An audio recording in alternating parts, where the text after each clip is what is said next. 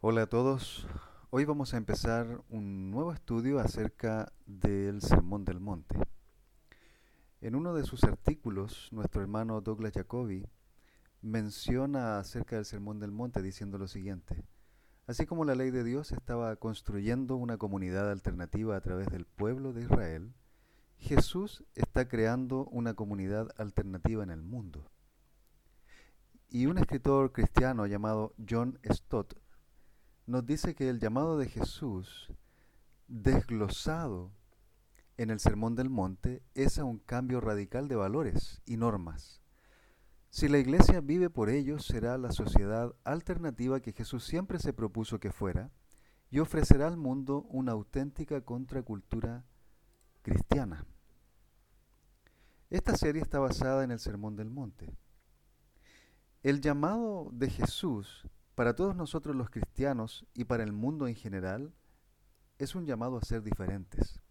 Cuando se nos habla de alternativas o de culturas alternativas, o incluso cuando se nos habla acerca de una contracultura, nos estamos refiriendo a cómo Jesús está queriendo formar en nosotros y por medio de nosotros una vida diferente, un estilo de vida distinto al estilo de vida de todas las personas que hoy existen en el mundo. Esta diferencia se inicia en nosotros cuando tomamos la decisión de escuchar a Jesús y tomarlo en serio. Cuando tomamos en serio el mensaje de Jesús, entonces empieza a aplicarse en nuestra vida esta contracultura. Y es, y es una guerra para muchos de nosotros, porque cambiar la cultura o cambiar nuestro estilo de vida de pronto genera muchísima controversia, no solo en nosotros, sino que en todo nuestro entorno. Y es precisamente eso lo que Jesús vino a desarrollar cuando Él estuvo en la tierra.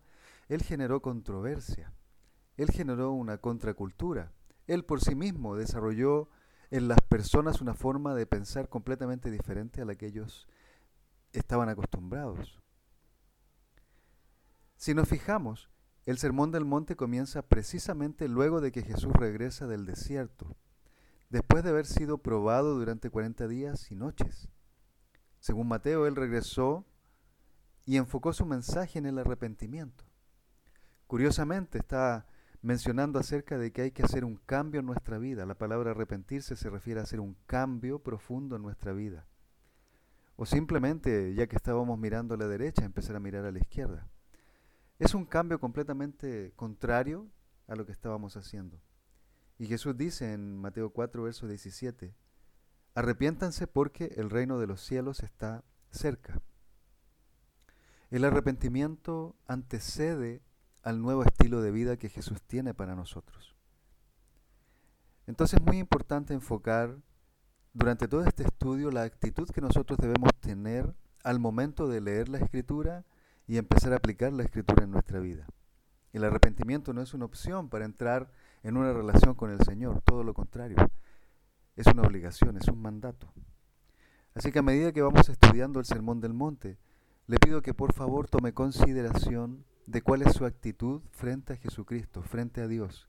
Y si no se ha arrepentido de sus faltas, pues hágalo, porque es necesario un cambio profundo en nuestro carácter, en nuestro estilo de vida, en nuestra mente, para poder empezar a pensar conforme a lo que Jesús está enseñando en el Sermón del Monte a lo largo del, del sermón. Por favor, vaya considerando también todos los audios que le estoy que voy a estar grabando y tome nota y apunte de cada una de las cosas que estoy mencionando. Gracias por su atención y nos vemos pronto.